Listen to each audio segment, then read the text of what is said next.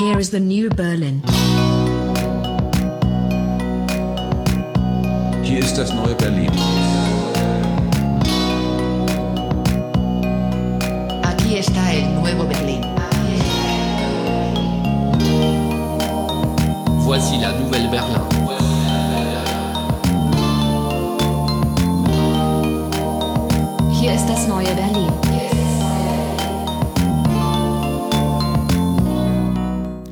Fast ist man dazu geneigt, schönen guten Abend zu sagen, ähm, denn bei uns ist es guten Abend.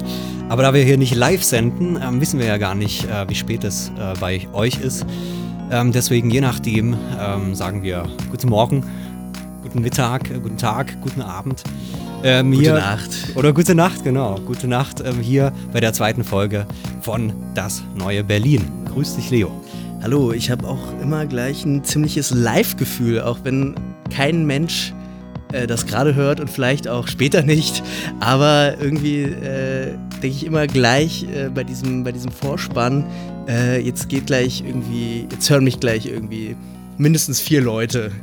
Äh, und dann ja, musste ich gerade daran denken, ähm, es gab, gibt so ein berühmtes äh, Interview mit Nixon, ähm, der irgendwie seinen, äh, seinen Gesprächspartner während des Vorspanns irgendwas ganz Obszönes, so in den letzten drei Sekunden des Vorspanns gefragt hat, worauf dann der Interviewpartner vollkommen seine Fragen vergessen hat.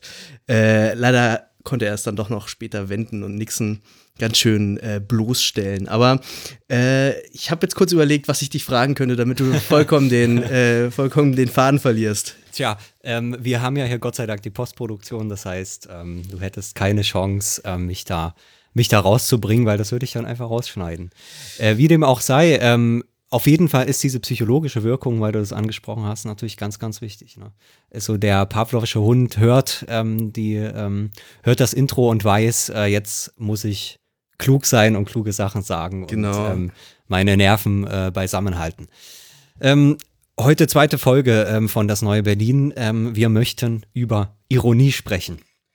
Ähm, das Schöne ist, dass wir heute ähm, eigentlich direkt anschließen an die letzte Sendung.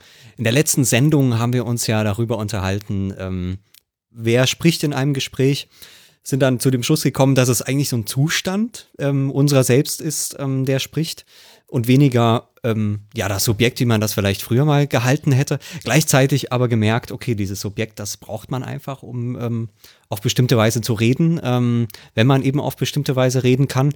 Ähm, trotzdem bleibt diese ja in gewisser, gewisser Weise unüberbrückbare ähm, Differenz ähm, zwischen den eigenen Gedanken, zwischen dem, wie man, äh, zwischen dem, was gesagt wird, zwischen dem, was anderen sagen. Also das heißt irgendwie diese Differenzen, die nicht äh, auf eins ähm, zu bringen sind. Und ähm, damit sind wir eben eigentlich beim Thema der Ironie. Ähm, vielleicht gleich zum Einstieg ähm, haben wir ein Zitat gefunden, was genau eigentlich ähm, ähm, das aufgreift, äh, wo wir an der letzten Sendung angekommen sind. Und zwar von äh, Terence Deacon, der ein Buch über die Symbolic Power geschrieben hat. Und da sagt er, It is as though the symbolic power of words is only on loan to its users. If symbols ultimately derive their representational power not from the individual, but from a particular society at a particular time, then a person's symbolic experience of consciousness is to some extent society dependent. It is borrowed. Its origin is not within the head. Im Prinzip genau das, was Kleist gesagt hat. Ne? äh, schon eine ganze Weile vorher wahrscheinlich. Die alle von Kleist klauen. Gibt's einfach nicht. Also das heißt, ähm, die, die, die symbolische Kraft der Worte ähm, kommt nicht aus dem Kopf, sie kommt im Prinzip aus der Gesellschaft. Aber, und das fand ich eben ganz schön, er schreibt, dass sie geborgt ist. Der, Bor der, der Kopf, Ja. der Sprecher, das Individuum, das Objekt vielleicht auch, das borgt sich diese, ähm, ähm, diese Kraft, ähm, wie, wie, er, wie er es jetzt schreibt, diese symbolische Kraft, für den kurzen Moment, in dem es spricht. Und das fand ich eigentlich ein sehr schönes Bild. Genau, das war, glaube ich, auch der Gedankengang, den wir in der letzten Sendung so ein bisschen entwickelt haben, wie es eigentlich dieses eigentümliche Gefühl von ähm, man, man ist nicht ganz äh, derjenige, der da gerade spricht, wie ist das überhaupt zu erklären oder zu verstehen. Und ein Zugang dabei war ja eben das so ein bisschen soziologisch äh, zu interpretieren und äh, vielleicht dann auch eben genau diese, diese Kollektivität von äh, symbolischen Ordnungen, wenn es jetzt hier schon äh, im Text so heißt, äh, oder äh, sagt ihr überhaupt symbolische Ordnung, ähm, äh, dass genau diese, dieses Kollektive, an dem man teilhat, wenn man spricht, ähm, genau eben auch das Fremde ist. Ich glaube, um's, äh, um noch ein bisschen klug zu scheißen und äh, mich möglicherweise auch zu blamieren, weil ich nicht weiß, ob es stimmt, aber ich meine, das ist auch so ein bisschen das, was bei Lacan äh, äh, der große andere ist. Also die, äh, das Vorhergehende sozusagen der äh, symbolischen Ordnung ist der große andere eigentlich, äh, den man auch quasi irgendwie ein bisschen trifft, wenn man, äh, wenn man äh, gerade wieder redet und sich und, äh, um äh, Hals und Kragen redet und nicht äh, und äh, sich eher so als Zeuge seiner seiner ähm, Ausführungen erlebt.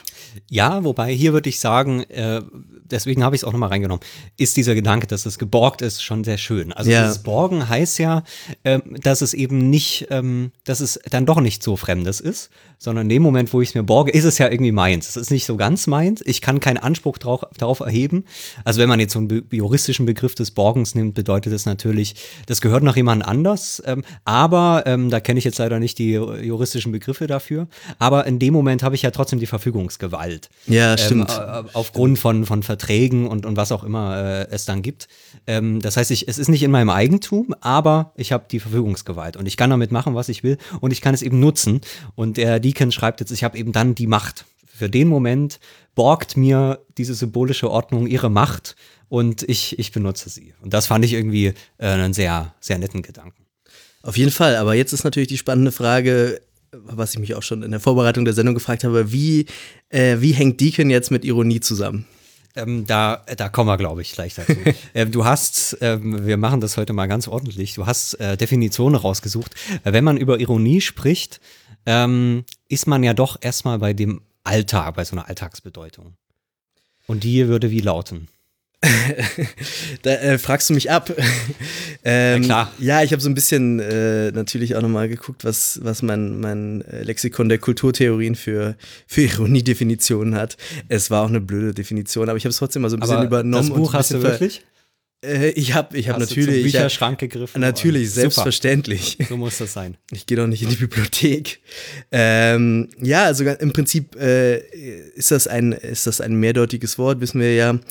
Und äh, auch eins, das äh, irgendwie, wo man auch ein Alltagsverständnis hat und dann trotzdem auch schon im Alltagsverständnis so ein bisschen äh, so öfter mal an ähm, auf so Mehrdeutigkeiten stößt, aber ganz trivial. Ich würde so sagen, Simple Irony ist, ist einfach irgendwie das Gegenteil von dem zu meinen, was man sagt. Das ist, das ist wirklich so die, das ist so die, ähm, der, wie, wie sagt man, wie sagt man herablassend, der, der kleine Mann der Ironie, der, die Ironie des kleinen Mannes, äh, genau. Äh, und ähm, ja, einfach eine, als, als ein rhetorisches Mittel. Man könnte auch sagen, es ist so eine Art von uneigentlichem Sprechen. Man äh, ähm, man verwendet das einfach, aber es ist relativ klar, wo was für was ersetzt wurde. Also eigentlich im Prinzip ist irgendwie das Gegenteil gemeint. Man sagt, das Wetter heute ist so schön, äh, dabei ist es hier wieder kalt und dunkel und regnerisch heute. Ähm, das ist sozusagen ja so eine so eine, so eine Form von Ironie, die man, wenn man, wenn man Lust hat, so im, im Grundschulalter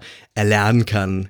Also ein rhetorisches Mittel. Genau, ganz sagen. simpel ein rhetorisches Mittel ähm, und auch, auch als solches irgendwie, ähm, ja, eigentlich ein geiles Ding. Aber es ist eigentlich nicht das, wo, worum es irgendwie wahrscheinlich in unserem heutigen Gedankengang geht, weil Ironie, das äh, äh, auf diesen Begriff stößt man auch in ja irgendwie in philosophischen und soziologischen Kontexten und äh, man hat man hört zum Beispiel auch äh, bei, bei Theaterstücken manchmal redet man auch von dramatischer Ironie. Das meint auch noch mal was anderes als das Gegenteil von dem zu sagen, was man meint, sondern es ist eher so eine Art Widersprüchlichkeit äh, oder so eine Auseinanderfallen von, von Wissen vom Publikum und von der Figur, so, da, so entsteht dann Ironie auf der Bühne.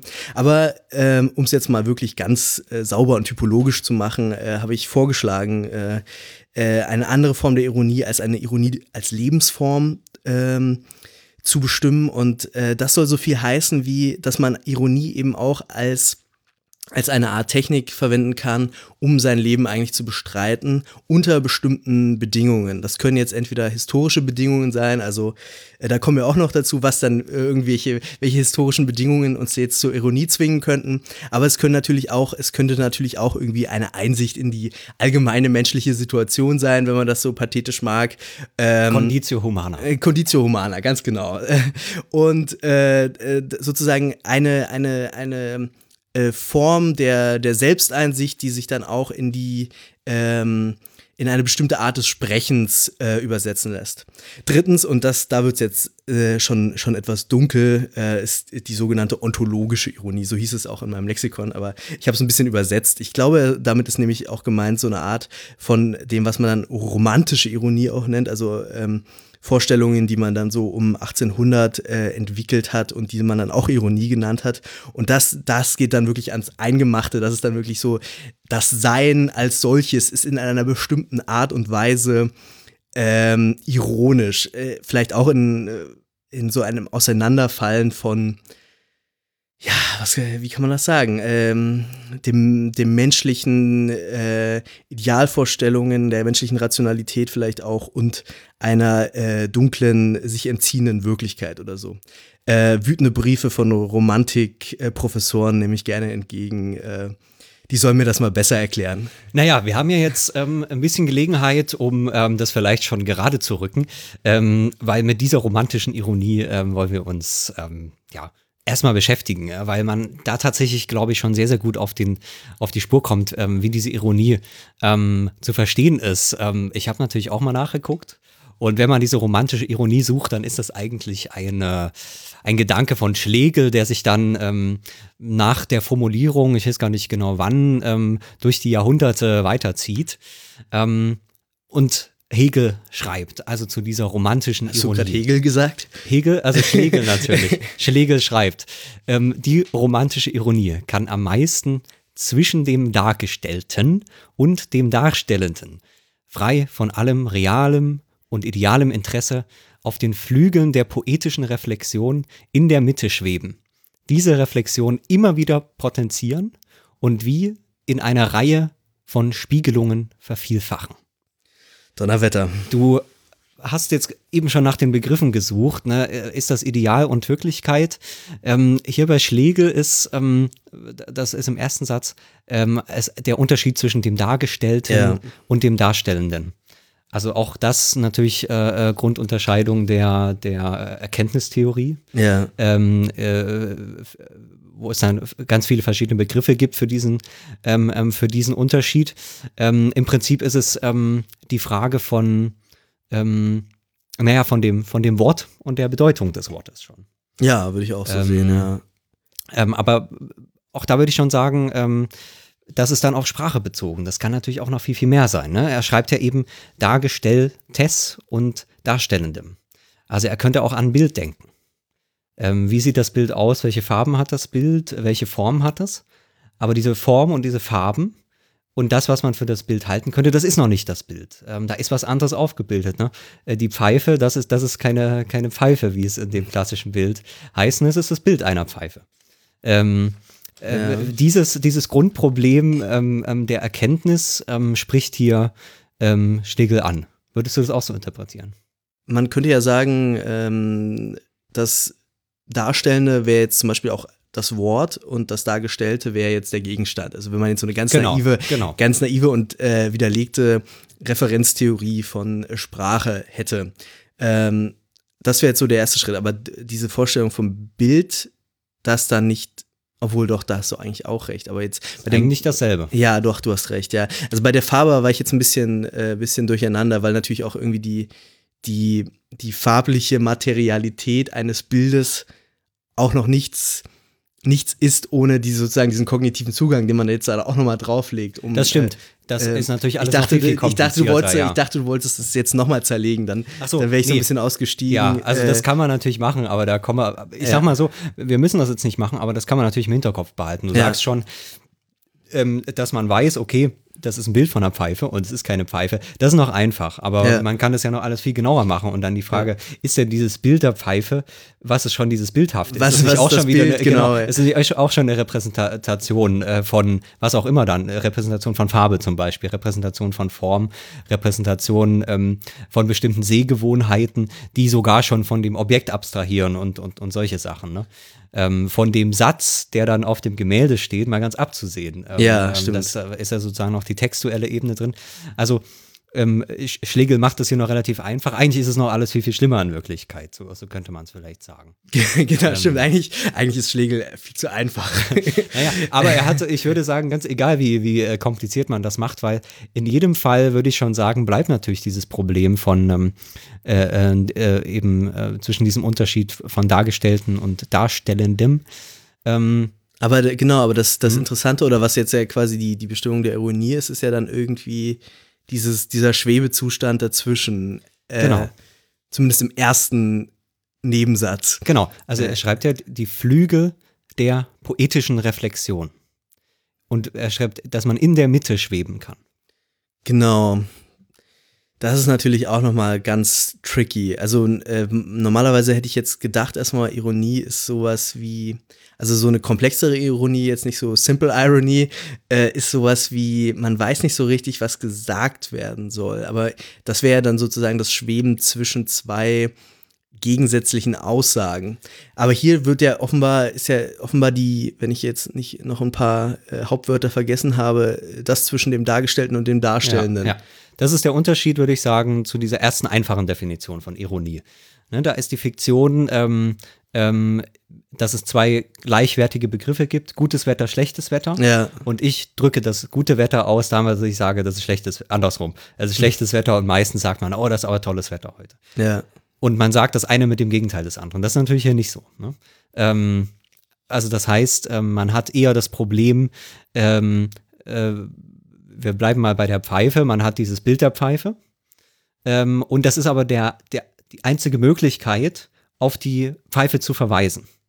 Trotzdem ist allen klar, das Bild der Pfeife bleibt dieses Bild der Pfeife. Und jetzt, so verstehe ich Schlegel, ähm, ist die Ironie äh, im Prinzip eine Form von, also ja, von, von, von Geisteszustand vielleicht, machen wir es erstmal ganz einfach, ähm, ähm, von, von Poetik ähm, wird es auch manchmal genannt, ähm, die diese unüberbrückbare Unterscheidung, ne? immer wenn ich ähm, eben, also das Dargestellte und das Darstellende kann niemals in eins fallen. Ähm, und wissend um diese Unüberbrückbarkeit kann ich eben trotzdem denken, kann ich trotzdem handeln, ähm, kann ich trotzdem ähm, ähm, was auch immer tun. Ähm, und das ist dann eben ähm, ähm, der, der, dieses dritte Element, diese Reflexion, also wie er es schreibt, ne, äh, diese immer weiter potenzieren. Ne? Ich kann sozusagen von dem Bild, von dem Darstellenden doch wiederum auf das Darstellende verweisen, auch wenn es unüberbrückbar ist. Und das wiederum verweist vielleicht auch auf einen neuen Begriff. Und diese verweist wieder auf die Vorstellung. Und so ähm, schreibt er eben dann, das ist dann die Potenzierung dieser Reflexion. Ähm, und dann, das finde ich sehr schön, dann kann man diese Reihe von Spiegelungen vervielfachen. Und die poetische Idee, so wie ich sie verstehe, ist natürlich dann wie, wie in so einem Spiegelkabinett ähm, vielleicht. Ne? Ich habe, ähm, also ich, ich habe, ich weiß, ich sehe mich eigentlich, ne? Ja. wenn, wenn, man, wenn man jetzt mal das Spiegelkabinett nimmt, eben durch tausend verschiedene Spiegelungen. Ja. Ähm, und ich habe kein wahres Bild von mir. Aber ähm, ich brauche das wahre Bild auch nicht, weil ich sozusagen in dieser reflexiven Ebene eher äh, das interessant finden kann, äh, wie ich mich in diesen ganzen Spiegeln und gegenseitigen Spiegelungen des Spiegelkabinetts immer wieder anders aussehe und immer wieder neu entdecke und dann sozusagen diese poetische Ent äh, Vorstellung von mir entwickle Ja. ohne jemals zu glauben, hier stehen müsste irgendwo doch auch mal der wahre Spiegel stehen, wo ich genauso abgebildet bin, wie ich wirklich bin. So, da würde eben Schläge sagen, nein, das, das ist die falsche Vorstellung. Ähm, äh, diesen Spiegel gibt es nicht, deswegen ist doch reizvoller ähm, diese Form von, von äh, äh, Ironie.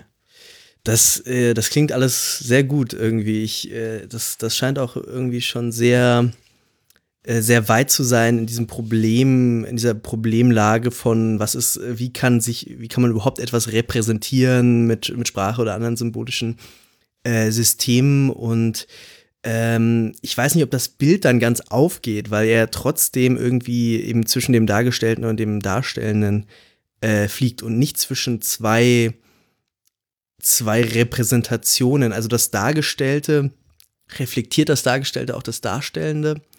Wahrscheinlich sogar ja, irgendwie. Äh, Was das, das dargestellte. also wenn wir, wenn wir jetzt dieses Spiegel, Spiegelkabinettbild haben, oder, oder wir brauchen nicht mal ein Spiegelkabinett, wenn man zum Beispiel, wenn man äh, einfach zwei Spiegel hat und ähm, äh, sich in einem Spiegel, äh, wenn man in einem Spiegel die Spiegelung in einem anderen Spiegel Mhm. äh, beobachtet, dann hat man doch, hat man da nicht schon mal diese, diese Vervielfältigung der Spiegelbilder ins Unendliche sozusagen? Ja, das hat man dann schon, auch, genau, ja. Und das ist ja dann auch, die, das ist ja so ein typisches äh, Spiegelphänomen, dass eben auch diese diese äh, tausendfache unendliche ad Mhm. infinitum äh, Vervielfältigung äh, äh, herbeiführt und ähm, genau, aber das, das wären dann zwei Spiegel, also zwei äh, Repräsentationen sozusagen. Das stimmt, das ist und, hier eigentlich noch nicht drin. Ja. Also diese Form von Virtualität ist hier noch nicht angesprochen. Oder, Ähm, oder vielleicht. aber gleichzeitig würde ich sagen, doch in, oder so. indem er sagt, ähm, äh, dieser poetische Zustand ist dazwischen, ist es irgendwie natürlich schon angelegt, dass es ähm, keinen Sinn macht, ähm, äh, ähm, auf die eine Seite zu wechseln wollen, die, nur die Repräsentation oder Ja. nur das, nur das Dargestellte. genau, also vielleicht es ist ist schon eine Form von Virtualisierung eigentlich, ähm, ähm, die halt hier dieser, dieser Schwebezustand ähm, darstellt. Steckt schon drin. Wir, Auf haben, jeden jetzt, Fall, wir ja. haben jetzt hier natürlich keine weiteren ähm, ähm, großen, äh, großen Text. Also es ist wohl, glaube ich, auch nur ein Fragment, habe ich gelesen. Er hat da so viel gar nicht gemacht. dieses sogenannte A- Genau, und in diesem Athenemus-Fragment ist auch nicht viel zu dieser Ironie. Also das ist nur ja. ähm, so eine Randnotiz. Ja, also wir haben noch ähm, eine weitere ja, Ausbuchstabierung im Prinzip ähm, dieser, dieser romantischen Ironie ähm, hier von Otto Friedrich Bollnow. Ähm, und der schreibt, ähm, die in der Ironie beabsichtigte Wirkung. Also hier geht es eigentlich schon um, eigentlich um, Kunstprinzip erstmal. Ähm, ist die, dass der Betroffene sie weder schlechthin durchschaut, noch schlechthin auf sie hereinfällt, sondern stutzig wird möglichst erst nachträglich, nachdem er sie zuvor für bare Münze genommen hat, und dann im Zweifel zwischen den beiden Möglichkeiten hin und her geworfen wird. Ja. Erst hier kommt ein für die Ironie entscheidender Zug ans Licht, dass man nicht weiß, wie weit man das ironische Verhalten ernst nehmen soll und wie weit nicht, und so gerade durch diese Unsicherheit in der Schwebe gehalten wird. Ja, genau. Das entspricht schon eher aus noch ein bisschen mehr meinem, meinem äh, Ironieverständnis von einer etwas komplexeren Ironie. Ähm, ich, äh, ich muss, muss jetzt an ganz anderes Beispiel denken. Und zwar, ich weiß, du bist kein großer Fan, Jan Böhmermann. Ist ja ähm, eigentlich jetzt, also diese ganze Kunstfigur, die er ist, oder auch diese, diese echte Figur, die er ist, ähm, ist ganz äh, extrem gekennzeichnet durch eine Ironie, bei der man gar nicht mehr richtig sagen kann, was ist jetzt die Message?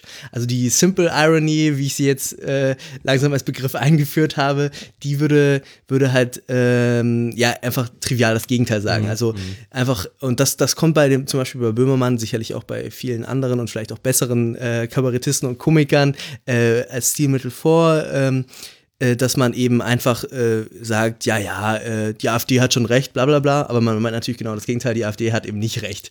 Aber bei Böhmermann, da gibt es dann noch manchmal so Schleifen, ähm, die, die sind typisch eben für so eine komplexere Ironie, die fällt jetzt nicht in diese Typologie, die ich da vorhin aufgezählt habe, aber genau eben dieses in der Schwebe. Das ist für mich jetzt so diese Unsicherheit, was jetzt eigentlich gesagt werden soll.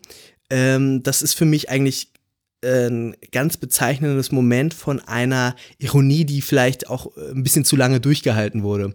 Also, wenn, wenn nicht irgendwann mal jemand sagt, okay, aber was ich eigentlich meine oder so, oder wenn ich, wenn man nicht doch mal irgendwie dann äh, moralisch wird oder so, dann, dann, äh, dann hat man eigentlich es mit jemandem zu tun oder mit einer Art von Reden, ähm, bei der man vollkommen verunsichert ist auch.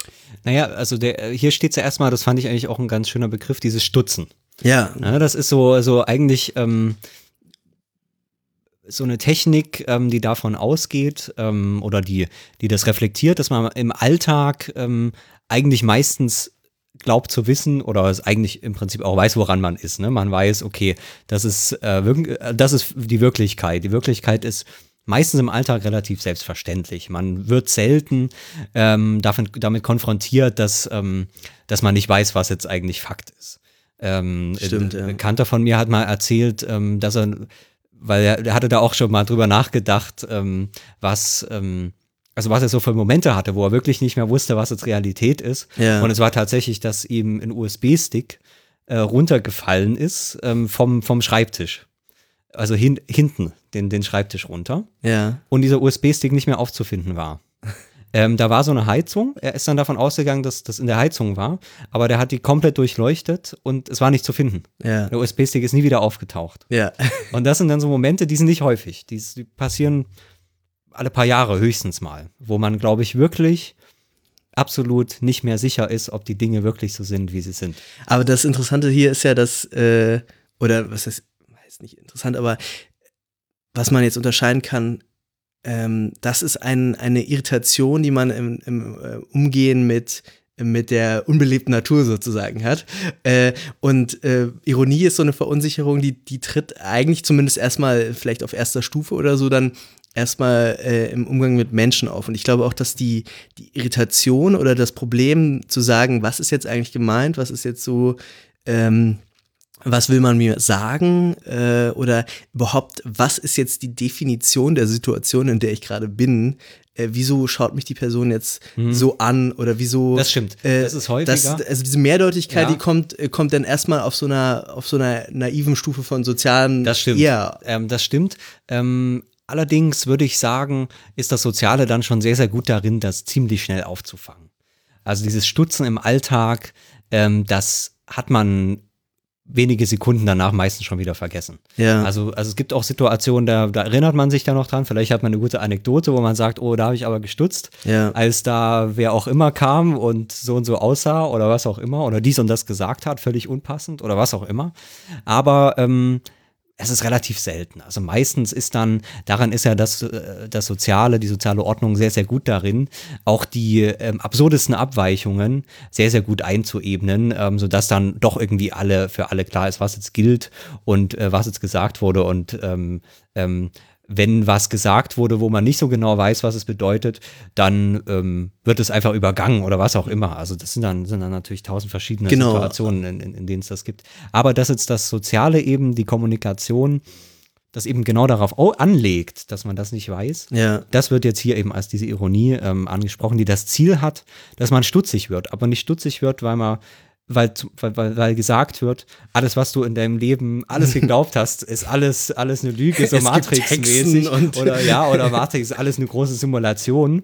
Ne? Sondern diese, das wäre ja eine Form von, also wäre auch, da würde man auch stutzen, aber dann würde man eigentlich schon erleichtert sein, müsste man damit kämpfen, ja, ich habe mir das alles eingebildet, ähm, mein Leben ist eine große Lüge, ähm, sondern ähm, die Ironie zählt darauf, dass ich, dass ich nicht mehr genau weiß, ist es jetzt eine Lüge oder ist es keine Lüge Ja. ne, sondern dass ich ähm, auch äh, in dieser ähm, ähm, Genau, also äh, äh, Bono schreibt ja, dass man zwischen diesen beiden Möglichkeiten hin und her geworfen ist. Ne? Ja. Also wenn es jetzt darum geht, ist mein Leben eine Lüge, dann würde ich eben im ersten Moment denken, ja na klar, ähm, ich stehe jeden Morgen auf und opfere mich auf für Natürlich ist das ein ganz Lüge. sinnloses System. Das ist doch völlig selbstverständlich, dass das eine Lüge ist. Und und und zehn Sekunden später wieder denken wir, ja, das ist doch Quatsch. Also das macht doch jeder. Ja. Ähm, das, ähm, äh, ich gehe gerne auf Arbeit. Ähm, ich ich also es gibt auch gar nichts anderes. So, ist doch völlig klar, dass das äh, keine Lüge ist. Und so ist man quasi, weiß man einfach nicht genau mehr, äh, was los ist.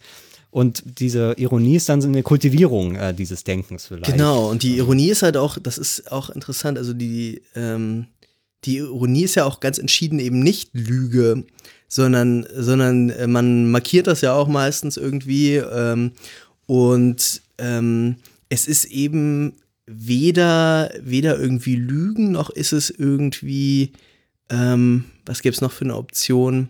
Also gut, Wahrheit sagen und so. Und das ist aber auch nicht Fiktion zum Beispiel. Man, man, man erzählt nicht irgendetwas, von dem alle wissen, dass es nicht der Fall ist, sondern es ist halt nochmal so eine ganz eigene, eigene Art der Bezugnahme irgendwie.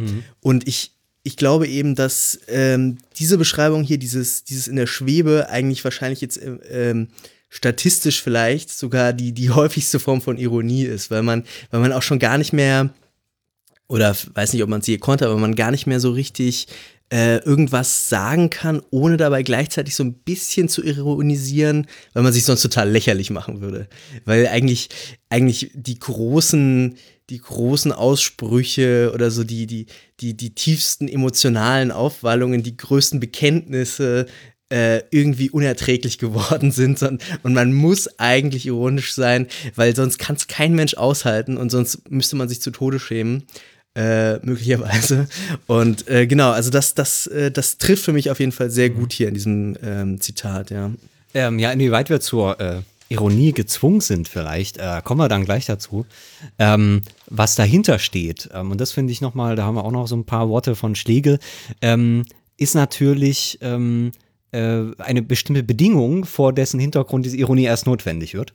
Und da, das finde ich auch sehr schön, schreibt Schlegel, Ironie ist klares Bewusstsein der ewigen Agilität des unendlich vollen Chaos.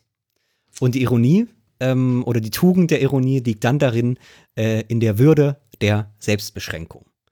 Ähm, das heißt, ähm, weil du schon sagst, ähm, diese Ironie ist irgendwie notwendig und vielleicht auch äh, fast wie schon so ein, so ein Grund, äh, Grundbestand ähm, von, von Kommunikation geworden. Ähm, äh, da würde Schlegel sagen, ja, das ist sie dann, wenn eben ein Bewusstsein dieser ewigen Agilität entstanden ist. Ähm, ich weiß jetzt nicht genau, wie man damals diesen Begriff genommen hat, aber Agilität ist ja eben dieses, diese wandelbare, diese Wandelbarkeit Ja. und, und natürlich nochmal ähm, auch so eine schnelle Wandelbarkeit. Ne? Agil, das ist was, was sich ohne Mühe im Prinzip ähm, von, von einem Zustand in den nächsten äh, bewegt. Ähm, äh, vielleicht sogar unvorhergesehen auf jeden, auf jeden Zustand neu reagieren kann, Ja. ähm, eben einfach ähm, ja, agil durch, durch, äh, durch die Welt geht.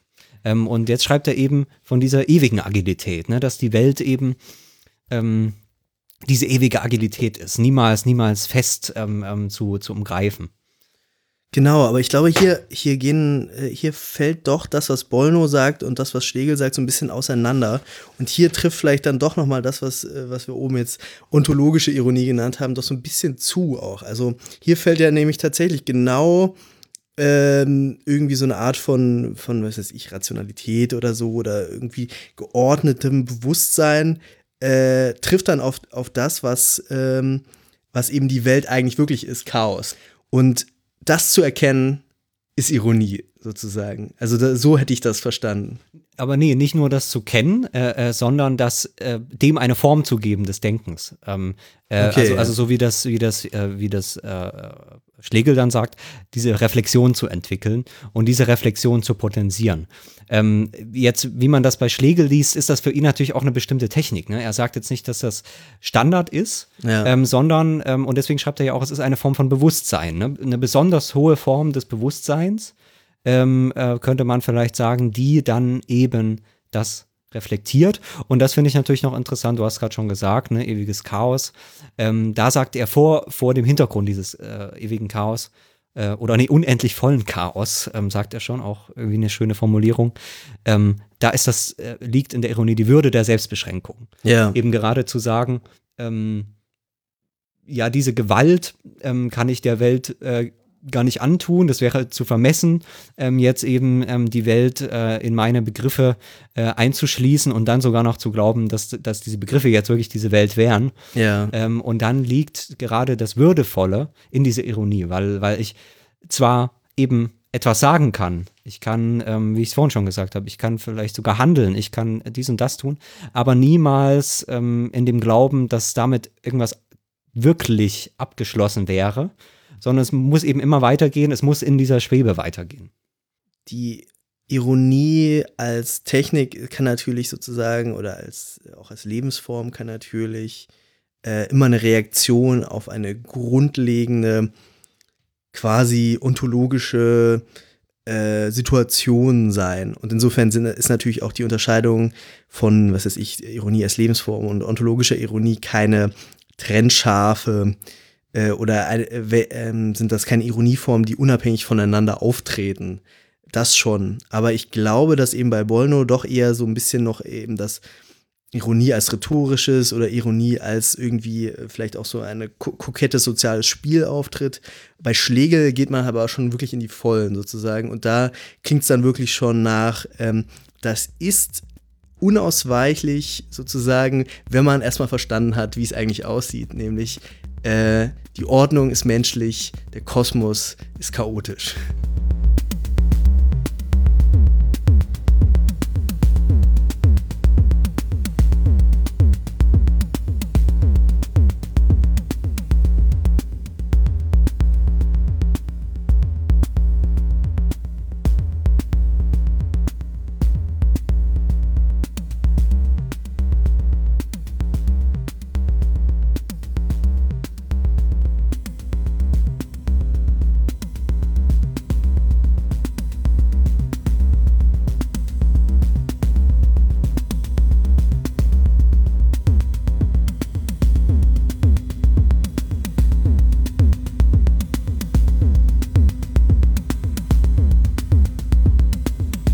Ich würde sagen, ähm, in diesem ganzen Spektrum von, ja, eher, eher so eine Art Seinsbestimmung äh, der Ironie ähm, und ähm, Ironie als, als irgendwie eine Notwendigkeit auf bestimmte ähm, äh, ja, Gegebenheiten der menschlichen Situation äh, zu reagieren, ist natürlich auch äh, ein Autor ähm, der jüngeren Zeit sehr wichtig gewesen, Richard Rorty, der hat einen ähm, extrem äh, existenziellen Text eigentlich geschrieben, Kontingenz, Ironie und Solidarität. Äh, ich glaube, der ist in den 90er Jahren äh, erschienen, wenn ich mich nicht täusche, oder in den Nullerjahren. Und äh, da in diesem Text geht Rorty eben, entwickelt eben Rorty die Figur der Ironikerin, das ist, glaube ich, nur ein äh, eine äh, generisches Femininum, ähm, äh, die er so definiert. Ironikerin werde ich eine Person nennen, die drei Bedingungen erfüllt. Erstens, sie hegt radikale und unaufhörliche äh, Zweifel an dem abschließenden Vokabular, das sie gerade benutzt, weil sie schon durch andere Vokabulare beeindruckt war. Vokabulare, die Menschen oder Bücher, denen sie begegnet ist, für endgültig nahmen. Zweitens, sie erkennt, dass Argumente in ihrem augenblicklichen Vokabular diese Zweifel weder bestätigen noch ausräumen können. Drittens, wenn sie philosophische Überlegungen zu ihrer Lage anstellt, meint sie nicht, ihr Vokabular sei der Realität näher als andere oder habe Kontakt zu einer Macht außerhalb ihrer selbst. Mhm. Naja, ist im Prinzip äh, ja genau die ähm, genau diese, diese Würde der Selbstbeschränkung. Zu sagen, okay, ähm, wenn ich eben, ähm, er schreibt das ja ganz schön, ne? Also er beschreibt die verschiedenen Vokabulare. Wenn man das erstmal erkannt hat, ähm, dass es eben keine Sprache gibt, sondern eben nur diese Sprachen, ne, diese ähm, Sprachspiele, äh, wie es dann eben so schön heißt auch, ähm, dann, wenn ich dann eben ähm, bewusst noch bin, ne? wenn ich eben nicht einfach sage, ähm, ja, das interessiert mich nicht, sondern wenn ich bewusst bin, ähm, wenn ich ähm, verantwortungsvoll bin, äh, wenn ich diese Selbstbeschränkungen ähm, kenne, dann sage ich, okay, ich kann jetzt eben nicht ähm, sagen, aber am Ende ist es dann eben doch diese Sprache, ne? die anderen, das sind irgendwelche falschen Sprachen oder ungenaue Sprachen. Äh, wenn wir mal ganz ehrlich sind, dann ist es doch so und dann mhm. kann ich mir das aussuchen, was das dann für eine Sprache ist und sei es vielleicht auch ähm, eine Sprache, die keine Begriffe hat, sondern eine Sprache der Natur oder, oder was auch mhm. immer. Das kann ich mir dann aussuchen. Ähm, auch das sind aber am Ende alles natürlich Sprachspiele in gewisser Weise. Ähm, und wenn ich das aber nicht tue, äh, sondern sage, okay, ich wechsle zwischen den Vokabularen und alle diese Vokabulare sind aber so real, wie es eben nur sein kann. Ähm, dann kann ich eben nur noch ähm, eigentlich den, den Zweifel annehmen. Ne? Also ich würde sagen, das ist schon ähm, ähm, hier der, der, der Kernbegriff, ähm, ähm, dass sozusagen alles in, in Zweifel gezogen werden kann, aber nicht grundsätzlich in Zweifel gezogen werden kann. Ne? Das, da wären wir wieder bei der grundsätzlichen Ironie, ähm, ähm, ähm dass man sagt, ähm, ja, das ist nicht wahr, sondern es ist eben so, sondern man sagt, ähm, es ist, also man würde auch nicht sagen, es ist egal, was wahr ist oder was nicht wahr ist. Es ist alles, ähm, es ist alles völlig egal, sondern man sagt, es gibt sozusagen diese Pluralität der, der Vokabulare. Und ich kann von, aus meiner Erfahrung, ne, dass ich von einem Vokabular ins nächste Wechsel kann sozusagen, ähnlich wie sich das Schlegel denkt, ähm, ähm, das vielleicht potenzieren, ähm, gegenseitig eben diese Spiegelung ähm, äh, bringen und vielleicht die, die, die Vokabulare gegenseitig ähm, ähm, beleuchten und ähm, mich in gewisser Weise dadurch noch retten ähm, und, und vielleicht so eine Form von Vernunft für mich bewahren, indem ich dann eben in dieser, in dieser äh, Schwebe bleibe. Ähm, was natürlich heißt, dass ähm, nichts, äh, so wie er es ja auch schreibt, ne, äh, nichts wirklich bestätigt wird, aber auch nie wird wirklich äh, was ausgeräumt wird. Auch das Genau. ist äh, genauso wie bei Bollno natürlich, ne? Äh, äh, sondern dass ich zwischen den ähm, Möglichkeiten hin und her geworfen bin äh, und niemals sagen kann, es ist eben jetzt so, ähm, äh, sondern es ist so, sondern je nach Situation vielleicht, ähm, je nach Angemessenheit, je nachdem, was ich dann in, in diesem Schwebezustand für mich sagen kann, äh, für mich finden kann an, an Antworten, an Reaktionen finden kann, an Handlungsweisen, ähm, ähm, ja, habe ich dann eben diese Handlungsfähigkeit.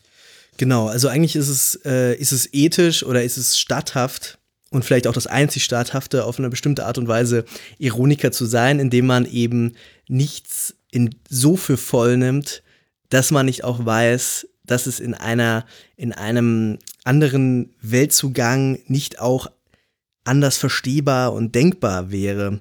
Äh, was natürlich auch ganz viele Probleme mit sich bringt. Aber natürlich, aber ganz grundsätzlich wird hier eine, eine Ironie als Lebensform eben ähm, als die richtige Art äh, angegeben, mit etwas umzugehen. Aber mit was eigentlich Mhm. umzugehen? Ich würde ja, ich würde erstmal sagen, Lebensform würde ich noch gar nicht sagen. Also, Ja. also das Leben, das, das findet wahrscheinlich noch mal auf einer anderen Ebene statt. Ähm, ich würde das schon als so eine, ähm, naja, schon so, ein- so einen Anspruch formulieren. Anspruch an das Denken, Anspruch an eine Form von Bewusstsein. Also Leben würde ich das noch gar nicht nennen wollen, sondern es, für mich ist das schon eine Bewusstseinsform. Also es ist sicherlich Ähm, eine sehr intellektuelle, ähm, äh, intellektuelles Programm, was hier beschrieben wird. Aber ich ja, habe aber, aber eine Form von Bewusstsein muss ja kein intellektuelles Programm sein. Okay. Also, ähm, ähm, ähm, ich meine, da kommen wir jetzt eh, eh gleich drauf. Ne? Ähm, der Hintergrund hier und natürlich im Prinzip bei, bei Schlegel schon genauso, ist sowas wie moderne Gesellschaft. Ne? Ähm, das äh, kennt man in tausender, tausenderlei Begriffen. Ähm, die, die Pluralität der Wertsphären, wie das äh, Max Weber so schön genannt hat. Ähm, das heißt, ähm, früher hätte man vielleicht noch gesagt, ähm, ja, ähm, der Adel mag das so machen und die Bauern so und ähm, der noch ganz anders. Obwohl, Aber das wäre nee, das wär, das wär ja auch schon funktionale Differenzierung. Eher, Nee, eher so, nee, nee, nee, nee, aber Ach dann sagt man, es mag diese Wertsphären so. geben, aber am Ende ist das doch irgendwie bei Gott alles Integriert, alles genau, integriert und ja. dort am Ende alles auf Gott bezogen. Das, das ist da schon die Vorstellung. Also das würde ich nicht sagen, dass das Mittelalter alles gleichgeschaltet war, sozusagen. Ja, das denke ich auch nicht. Ähm, aber ähm, im Zweifel ähm, konnte man sagen, okay, es findet seine, seine, seine Einheit, seine Bedeutung, seine Gültigkeit ähm, äh, bei Gott. Ähm, und das ändert sich in der Moderne. Ne? Ähm, Genau, ähm, Gott ist tot. Äh, Genau, man kann dann sagen, okay, jetzt haben wir zwar ähm, Kapitalismus und es geht jetzt alles nur noch um Geld, Geld ist der neue Gott, aber so einfach ist es ja, Ja, leider also doch das ist nicht. alles- alles wie ähm, äh, Punkt, Punkt, Punkt ist die neue Religion, ist immer schlecht. Genau, genau. Das, also Religion vielleicht noch, aber zumindest nicht mehr diese mittelalterliche Religion. Das heißt, man hat dann eher schon den Gedanken, wie gesagt, bei Schlegel vorweggenommen, dann aber auch mehr oder weniger überall in der ganzen modernen Philosophie ähm, und Soziologie natürlich auch, ähm, dass das auseinanderbricht und ähm, sicher man irgendwie ein ganz starkes und wichtiges wirtschaftliches System hat, von dem alles abhängt, aber gleichzeitig irgendwie auch ganz viele andere ähm, ähm, ähm, Wertsphären, wie das beim Weber heißt, hat, sei es eben die moderne Wissenschaft, ne, die eben äh, was anderes produziert als Geld, nämlich Wahrheit produziert und Geld niemals mit Wahrheit zu kaufen ist und äh, andersrum genauso. Ähm, Oder die ähm, Politik. Die Politik, als genau. äh, separate Sphäre. Kunst ähm, Genau. ähm, und je nachdem, äh, wie man das dann machen will, kann man dann äh, so und so viele Wertsphären entdecken ähm, ähm, oder auch nicht. Und das ist ja dann eben hier schon der Hintergrund, vor dem wir das eigentlich besprechen. Dass dann eben ähm, es, also wenn man das, wenn man das ähm, begriffen hat und für sich auch angenommen hat in gewisser Weise, dann vielleicht eben nicht mehr sagt, okay, ähm, Wirtschaft und Wissenschaft und so mag so sein, aber am Ende zählt doch die Politik und die Mhm. politische Entscheidung. Oder andersrum, ja, die Politik und die Kunst, die können ja machen, was sie wollen, aber am Ende ähm, äh, entscheidet der Kapitalismus. Und Am das Ende ist alles die Wirtschaft. entscheidet die Moral. Ähm, oder die Moral, genau. Also das heißt, diese verschiedenen Wertsphären ähm, ähm, nicht, nicht zu sagen, okay, ähm, ähm, es gibt sozusagen eine große Scheinwelt ähm, äh, und, und ich weiß aber was, was hinter dieser Scheinwelt steht, sondern eigentlich die Erkenntnis, ähm, man hat verschiedene äh, ähm, Welten, ähm, die nicht einfach Scheinwelten sind, aber auch nicht einfach reale Welten, sondern eben alle ihre Form von Realität haben und ähm, ja, dann muss ich irgendwie darauf reagieren. So könnte man das eigentlich formulieren. Und dann ist aber schon das Interessante, dass es dann das eigentlich der moderne ethische Imperativ ist in gewisser Weise, ähm, zu sagen, bitte ähm, akzeptiere das und, und, und zieh deine Konsequenzen. Das finde ich Oder- schon ganz interessant. Oder um oder um es anders aufzuziehen, ist wie inwieweit können wir das akzeptieren? Inwieweit können wir eigentlich ironisch leben? Ähm, das kann man natürlich auch. Also es Wie fällt mir gesagt, manchmal auch wieder ja, schwer. Wie genau. gesagt, ich würde halt erstmal sagen, ähm, ich würde nicht von einer Lebensform sprechen. Ironisch leben, das geht, glaube ich, überhaupt gar nicht. Weil in dem Moment, wo ich ähm, äh, ähm, sozusagen, ähm, wir haben das vorhin schon, wo ich mich, äh, ähm, wo ich mir sozusagen die symbolische Kraft ähm, der Symbolsysteme borge, weil ich irgendwie gerade äh, an der Supermarktkasse stehe und äh, mir ein Bier kaufe, ne, ähm, äh, ähm, äh, borge, borgt mein Bewusstsein, was, was sagt, geil, jetzt kaufe ich mir dieses Bier und das trinke ich dann gleich, borgt sich eben die symbolische Kraft ähm, ähm, der Wirtschaft, des Geldes Ähm, und, und sagt, ähm, äh, jetzt ist sozusagen mein Wille, mein, meine Emotion, mein Gefühl, ähm, diesen Kaufakt jetzt ähm, ähm, ähm, zu vollziehen, borgt sich eben die Kraft des, des Symbolsystems. Und das Symbolsystem sagt, solange ich zumindest mein Geld habe und das hinlege, sagt das Symbolsystem, okay, ich kann jetzt eben dein, äh, dein, dein Kaufwunsch, der vielleicht in dem Moment entsteht oder auch nicht entsteht oder äh, ähm, kann den jetzt sozusagen matchen äh, mit, mit, mit, meinem, mein, meinem, äh, mit meiner symbolischen Kraft. Ja. Und diese symbolische Kraft sagt, okay, du darfst das Bier jetzt mitnehmen, ohne dass die Polizei kommt. So, so kann man sich das vielleicht vorstellen. Das stimmt. Ähm, die Institution ist, ist relativ, äh, ist klar geordnet.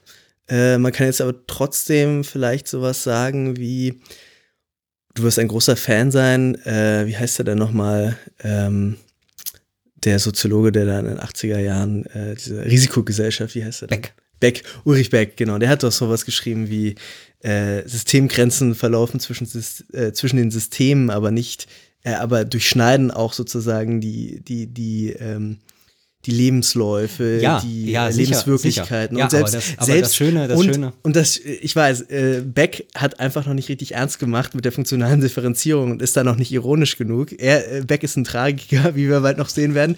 Aber ähm, selbst, aber dieses Zugeständnis dieser Zumutung, das habe ich selbst äh, bei Amina C. zum Beispiel Ja, gefunden. aber äh, ich äh, muss meinen Punkt erstmal noch beenden. Okay. Ähm, das, ähm, das Schöne ist ja, dass eben äh, all, all diese Realität, Re Realität entsteht ja in Echtzeit. Das heißt, ähm, ich kann nicht gleichzeitig ähm, handeln und diese Handlung äh, äh, reflektieren. Ne? Ich kann nur in Echtzeit handeln. Es gibt, gibt sozusagen außerhalb dieser Echtzeit gibt's nichts. Sondern in dem Fall sind das dann nur Rück- und, und Vorbezüge in, in Vergangenheit und in Zukunft. Das heißt, ähm, äh, ich kann ähm, im Prinzip nicht ironisch leben, wenn ich sozusagen Leben, den Vollzug ähm, dieser, dieser ewigen Gegenwart äh, ähm, ähm, verstehe. ja. Ähm, also es kommt natürlich darauf an, was man jetzt unter diesem Leben versteht. Aber deswegen würde ich eben sagen, ähm, ist eben diese Ironie erstmal eine Form von Bewusstsein. Ne? Die Ironie kann eben nicht im, Hand, im Handeln stecken. In dem Moment, wo ich mein Bier kaufe, ist dieses Symbolsystem Realität und nichts anderes.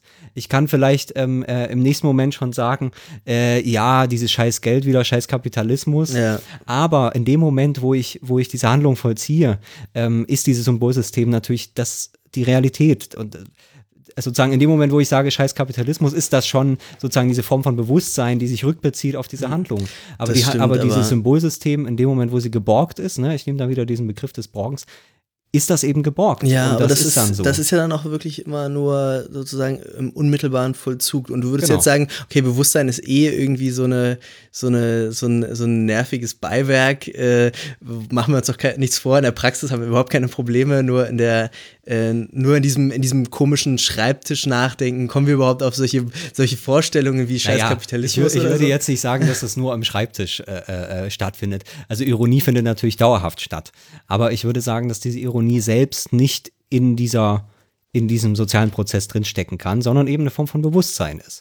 Das heißt, es ist eine, Okay. eine menschliche, eine menschliche Leistung, ähm, ähm, eine Bewusstseinsleistung, ähm, die sich im Prinzip kritisch äh, letzten Endes immer natürlich, ne? Es ist eine Form von, von, von ganz fundamentaler äh, Kritik an, an, der, an der eigenen Wahrnehmung, an der eigenen Realität, ähm, sich eben darauf beziehen kann und dann gewissermaßen steuernd ähm, ähm, eingreifen kann, aber nicht sozusagen unmittelbar steuernd, dass ich jetzt sage, okay, ich mache das jetzt so, ich mache das jetzt so, sondern wie das ja Roddy auch schreibt, ähm, ja, mit so einer ja, Grund, mit so einer Einstellung irgendwie dann, irgendwie dann äh, ähm, ähm, äh, ähm, bestimmte Dinge vielleicht ändern kann.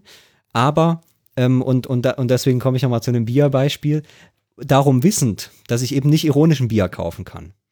Sondern Bier kaufen kann ich nur, indem ich ein Bier kaufe. Die, die Realität dieses Symbolsystems ähm, ähm, werde ich nicht ändern können Ja. sondern die Realität, ähm, das ist der ganze Sinn dieser Realität, dass sie eben Realität ist. Und ähm, äh, äh, es gibt aber eben nicht nur die eine, sondern es gibt eben auch die andere. Ähm, ich hoffe mal, es ist so halbwegs klar geworden. Wir, wir gehen vielleicht weiter, ne? weil vielleicht wird es im Unterschied, ähm, im Unterschied klar, was die Alternative wäre dazu. Wilke dazu. Ja. Genau, Helmut Wilke ähm, hat dazu geschrieben, ähm, Ironie hilft den Aufgeklärten einer Epoche, ähm, die sich nicht zum jeweiligen, äh, jeweils angesagten Tremolo der Tiefsinnigkeit hinreißen lassen, darüber hinweg, dass uns im andauernden Prozess der Zivilisation die Symbolsysteme aus dem Kopf heraus und über den Kopf gewachsen sind. Ähm, das geht im Prinzip nochmal ne, auf die Frage, dass das keine, keine anthropologische Grundkonstante ist, nicht mal, äh, wie das bei Schlegel noch ist. Ne? Mhm. Ähm, der Wilke historisiert das schon so ein bisschen Genau. und sagt, okay, äh, so ein, so ein ähm, äh, Ur Ureinwohner ähm, im, im, im, im Regenwald, wenn der noch nicht so weit entwickelt ist, ähm, der hat das vielleicht noch nicht so gebraucht. Irgendeine Das Form von Ironie. die, die politisch schwierigen Beispiele. Es ist vielleicht äh, schwierig, aber ich meine, Prozess der Zivi- Zivilisation, das kann man schon so. Also natürlich hatte, natürlich hat äh, sozusagen ein Eingeborener im Urwald äh, oder eine ja, Eingeborene. komm, das sind, doch, das sind doch auch alles kulturelle Fiktionen. Das, das, das, das, das glaube ich nicht, das glaube ich nicht. Wenn du zum Beispiel keine Schrift hast. Darum Äh. geht es ja um Prozess der Zivilisation. Ja. Wenn du keine Schrift hast, ähm, dann hast du schon viele Realitätsprobleme nicht. Weil du dann einfach äh, ähm, ähm, ja, in, in, in der Zeit lebst, in der du halt lebst, wenn du sprichst. Ne, wir haben in der letzten Folge über das Gespräch gesprochen. Das Gespräch kommt natürlich mit einer ganz anderen Form von Realität daher als so ein Text. Ein Text ist immer widerständig. Ein Text fixiert die Zeit und schneidet im Prinzip die Welt einmal komplett durch. Das Gespräch kann das nicht so bringen. Das heißt, wenn ich keinen Text habe und meine ganze Kultur äh, ähm, ähm, überhaupt gar keinen Text beansprucht, ähm, dann brauche ich auch keine Ironie. Das würde ich schon, schon erstmal sagen. Da bin ich mir nicht so sicher. Also ich würde jetzt auch bezweifeln, dass irgendwelche äh, tribalen, wie sagt man, äh, Stammeskulturen ähm, jetzt äh, irgendwie ein, ein, ein äh, starkes Ironieverständnis oder so immer mitgebracht haben oder so. Da, das weiß ich weder noch würde ich es vermuten. Aber ähm, es ist natürlich trotzdem die, schon die Frage grundsätzlich, ist nicht, sobald man schon spricht, sobald man schon irgendwie erkennt, sobald man irgendwie ähm, in sozialen Institutionen lebt, die sicherlich auch in der Stammesgesellschaft in einer anderen Art und Weise existieren, hat man da nicht eigentlich auch schon mit denselben Tatbeständen zu tun, nur dass man äh, zum Beispiel nicht, nicht vielleicht diese Komplexitätsprobleme hat, nicht diese, diese funktionale Differenzierungsprobleme hat. Äh, das ist sozusagen die historische Dimension. Da äh, äh, stimme ich dir vollkommen zu. Ähm, was ich damit eigentlich gemeint habe, ist, dass du aber das Problem nicht hast. Also wenn du eben noch, äh, ich würde sagen, der, die, wenn man sich das so vorstellt, der Erfinder der Schrift oder die Erfinderin, ähm, äh, äh, sicher hat's hat sie nicht gegeben, aber ähm, ähm, ähm, wie auch immer das entstanden ist, da kann man noch drüber spekulieren. Aber wenn man sich jetzt mal überlegt, okay, das hat jemand erfunden, dann war das natürlich äh, äh, jemand, der dieses ironische Problem äh, ähm, sich damit sofort eingebrockt hat und irgendwas aufgeschrieben hat und gemerkt hat, ähm, ähm, ja, ich habe das jetzt hier aufgeschrieben, aber ähm, in Wirklichkeit sieht das irgendwie doch ein bisschen anders aus. Aber deswegen werde ich jetzt nicht aufhören, das aufzuschreiben, weil das Aufschreiben ist total nützlich. Ähm, trotzdem bleibt mir das Problem, dass jetzt irgendwie ich hier jetzt, ähm, wie, wie bei den Ägyptern, dann irgend so ein Symbol für ähm, Reis habe oder für, für was auch immer, für Lehm, für, für Ziegel, für Wasser, ähm, für, mein, für mein Gott und für was auch immer. Ähm, aber das jetzt nicht so richtig dieser Gott ist. Ähm, sondern eben nur ein Symbol dafür. Und dann hast du dir Ja, sozusagen eingebrockt, dieses Ironieproblem. Und plötzlich, weil du immer mit diesem Text zu tun hast, äh, ähm, geht das ganze Leben, äh, geht sozusagen diese Ironie rein. Ich würde dir vollkommen zustimmen, das hat man natürlich auch schon, wenn man keine Schrift hat. Allein wenn man eben spricht, ähm, ähm, äh, ist im Prinzip ähm, diese Ironie schon gegeben, ne? weil die Wörter, die man benutzt, natürlich nicht das sind, äh, was sie bezeichnen, ne? das Darstellende und, und das Dargestellte. Aber, und da würde ich wieder auf die Sprache hingehen, die Sprache, ähm, äh, die kann das nicht fixieren. Die Sprache, die läuft einfach, die Sprache läuft in Echtzeit. Ja. Ne, die, wie ich es vorhin gesagt habe, die Sprache ist halt, ähm, äh, die hat keine Vergangenheit und keine Zukunft. Ja. Ähm, und ähm, das kommt noch dazu, sie ist halt in dem Moment, wo sie gesprochen wird, ist sie schon wieder weg. Das heißt, ähm, ähm, die Sprache hat das Ironieproblem eigentlich nur an der Abstraktion ihrer selbst. Und diese Abstraktion kann eigentlich eben nur ähm, äh, geschehen, wenn man Schrift hat. Das heißt, eine Repräsentation äh, der gesprochenen Sprache, die nicht diese gesprochene Sprache ist, wodurch eben dann diese, ähm, diese symbolische ähm, Repräsentation des Gesprochenen stattfindet. Oder, das wäre der zweite Fall, aber der ist dann äh, technisch viel später, wenn du die Sprache aufnehmen kannst und nochmal abspielen kannst. Ähm, dann hast du im Prinzip auch das äh, Ironieproblem. Aber das, wie wir wissen, ähm, ist viele tausend Jahre später ähm, äh, entstanden, erst ähm, äh, äh, nach, der, nach der Schriftsprache. Und deswegen, wie, wie gesagt, ich würde sagen, diese Ironie gehört, ist natürlich schon sowas wie eine anthropologische Kunstkonstante. Aber, und deswegen, wie gesagt, fand ich das Zitat so schön, Ja. in dem Moment, wo das aus dem Kopf herauswächst, ne? Genau. Ähm, das passiert im Prinzip schon in dem Moment, wo man anfängt zu sprechen.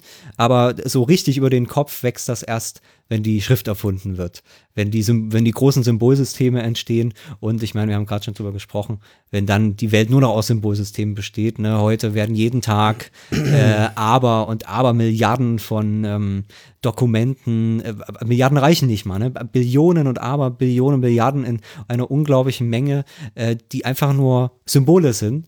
Äh, äh, man, man kann wahrscheinlich gar nicht aussagen, wie viele Geldtransaktionen es gibt. Ne? Auch das ein symbolische Kommunikationsmedium. Äh, ähm, und, und das ganze Leben ist sozusagen nur noch, nur noch symbolisch geordnet. Aber und man ist weiß überhaupt gar nicht mehr, äh, äh, wo man eigentlich ist. Es ist uns wirklich, man muss es so sagen, es ist eben uns über den Kopf gewachsen. Und wir haben keine Möglichkeit mehr, das jemals einzufangen, diese symbolischen Ordnungen.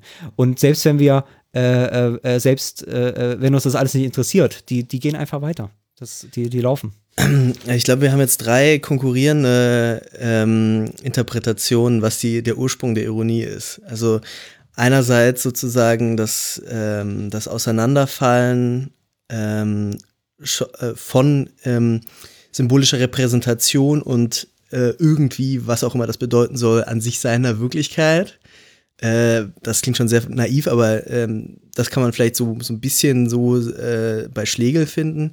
Äh, dann haben wir diese Vorstellung, dass eben die Moderne äh, unter anderem Ursache ist für die Ironisierung, weil die Moderne eben äh, die moderne Gesellschaft äh, ähm, durch ein Auseinanderfallen funktional differenzierter Sphären menschlicher Praxis gekennzeichnet ist, die sich nicht mehr aufeinander äh, reduzieren lassen, die nicht mehr kommensurabel sind in dem Sinne, dass man einfach alles in einer Einheitssprache abbilden könnte, wogegen jetzt in der Vormoderne zum Beispiel eben der äh, der transzendente Sinn des, äh, der, der Heilswahrheit beispielsweise alles integrieren konnte auf irgendeine Art und Weise. Ich weiß auch nicht, wie man sich das vorstellen muss, aber und da jetzt, vielleicht noch, äh, äh, ich, um jetzt noch die dritte, bevor ich es vergesse, dritte, und das hast du jetzt eingebracht, äh, geht vielleicht auch ein bisschen zusammen, aber du hast jetzt ganz eindeutig eine medientheoretische äh, Interpretation von der Ironie äh, eigentlich gebracht, dass sozusagen diese, der, die Zeitlichkeit von Medien äh, ganz wesentlich dafür verantwortlich ist,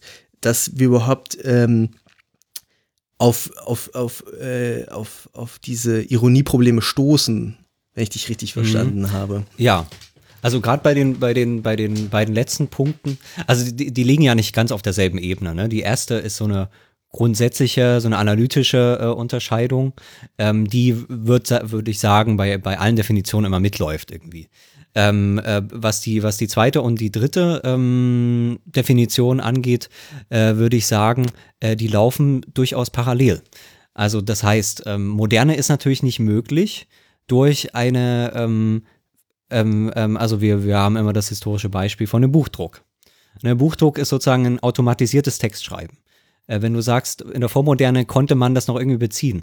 Ja, könnte man sagen, ja, aber es gab doch schon Text. Ich habe ja gerade gesagt, der Text hat irgendwie das ähm, zum Problem gemacht. Ja, würde ich halt sagen, okay, Text war was Heiliges. Ähm, es konnten im Prinzip, ähm, also äh, bin ich jetzt auch nicht äh, wahnsinnig firm, aber geschrieben haben erstmal sehr, sehr, sehr geringe Teile der Bevölkerung, wenige Prozent. Äh, und wenn, äh, wenn dort geschrieben wurde, dann war das, also vor allem im Falle des Mittelalters, natürlich ähm, ähm, geistlicher. Ne? Ja. Ähm, Schrift war eben ähm, ähm, eine, eine, geistliche Tätigkeit.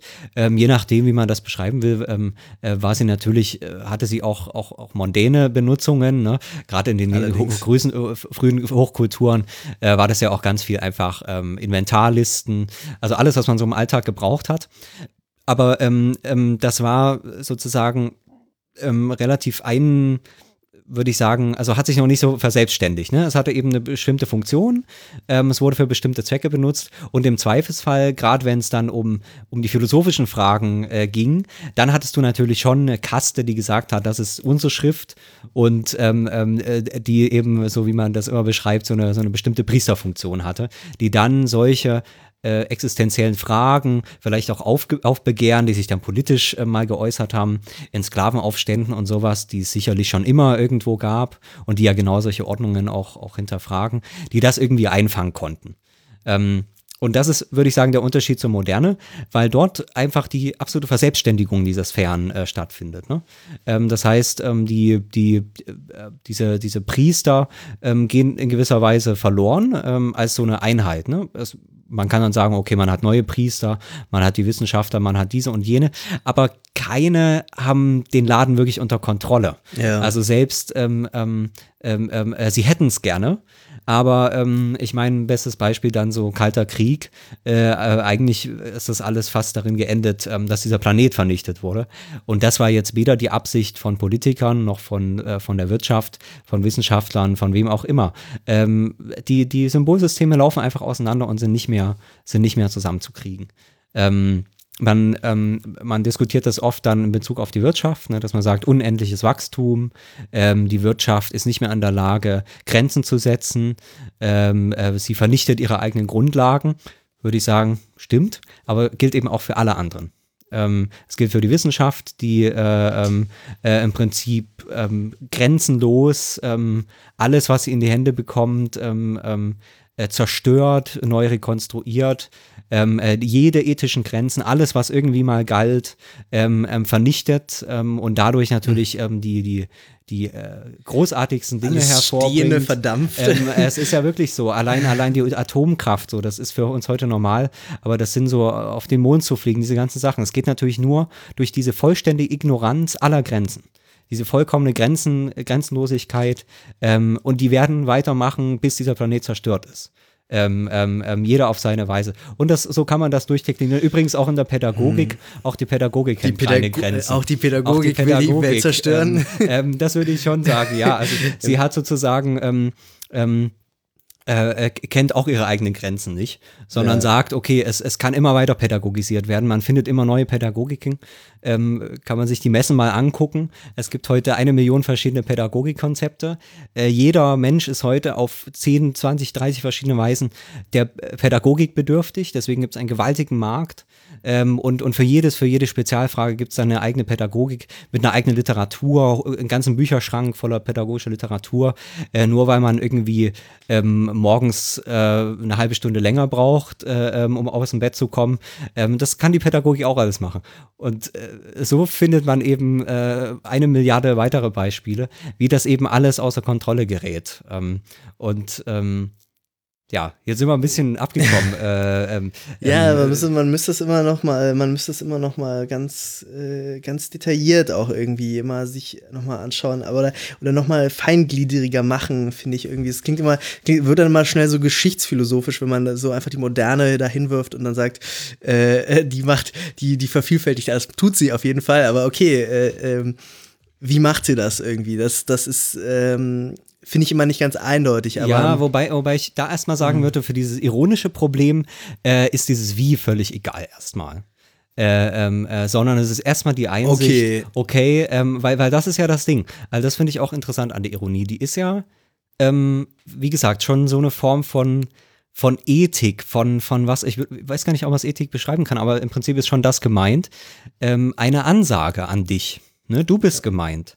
Du ähm, reflektiere mal, wie du in der Welt stehst ja, und ob du jetzt mit den Mitteln, die dir zur Verfügung stehen als Mensch, nämlich Bewusstsein, Ja, ähm, ob du zu Schlüssen über diese Welt äh, äh, gelangen kannst. ja. Äh, und der und erstmal sozusagen der der der grundsätzliche Schluss, ähm, mal ganz davon abgesehen, wie jetzt äh, wie jetzt eben diese moderne äh, dann vielleicht das tut, ist natürlich okay, das passt alles irgendwie nicht mehr zusammen. Ähm, ich kann jetzt natürlich darauf bestehen, so wie es Roddy schreibt, aber ähm, wenn ich mal ehrlich zu mir bin und sozusagen, wie du es vor, vorhin gesagt hast, statthaft noch, noch sinnvoll agieren will, äh, dann muss ich das eigentlich erstmal akzeptieren. ja. Ähm, und wenn du jetzt sagst, okay, wie macht die Moderne das? Das ist ja dann die, die andere Frage, weil diese, diese Antwort zu finden darauf, wie macht die Moderne das, kann ich ja erstmal nur unter der Bedingung äh, dann formulieren, dass man äh, die dass ich das akzeptiere. Diagnose, ja, Ja. okay. Also, ja, wir wir kommen vielleicht erstmal zum Gegenmodell. Ähm, da sind wir jetzt ein bisschen abgekommen. Nämlich die Tragik. Das fand ich sehr schön. Das schreibt auch der Ironiker. Ähm, ähm, Der Wilke. Äh, der Wilke, so rum. Ähm, Der ist wahrscheinlich auch ein Ironiker. äh, vielleicht, vielleicht schon, ja, wenn man das so, äh, das ist ja sowieso immer das Schöne bei solchen Sachen, wenn man die dann so propagiert, dann ist das natürlich so eine Selbsterhebung zu sagen, ja, ja, ich bin, ich bin schon lange äh, Ironiker, ähm, ihr solltet das Ich war auch Erster. sein, ja, das will, also weiß man nicht, aber auf jeden Fall, ähm, naja, er schreibt auf jeden Fall die Einsicht, ähm, dass die selbstreferenziellen Semantiken der Symbolsysteme nicht vereinbar sind und dennoch für wechselseitige Abstimmung einzustehen, unterscheidet den ironischen vom tragischen Beobachter. Ähm, wir haben es gerade schon gesagt, ne, da geht es um diese, ähm, diese Wertsphären, ähm, wie Weber das nennt. Äh, und die Frage, ähm, ich meine, da waren wir auch gerade schon, wie, wie verhalte ich mich, ähm, wenn ich jetzt diese Erkenntnis erstmal akzeptiere, diese Einsicht äh, in, die, in die Beschaffenheit ähm, ähm, der Welt? Ähm, was mache ich ähm, mit dieser Absicht? Der Welt oder der Ähm, modernen Welt? Ähm, das ist ja für mich erstmal egal. Okay. Ähm, Welt, ist, Welt ist das, was eben für mich Welt ist. Ähm, das, wie gesagt, das sind andere Fragen. Man muss sich da nur, äh, man muss halt nur mal aufs, auf, äh, auf sich hören sozusagen. Dann kann man das, dann kann man das schon spüren. Okay. Auf jeden Fall der Tragiker. Ich habe es mal so ausformuliert, der würde sagen, Rationalität muss die Lösung sein.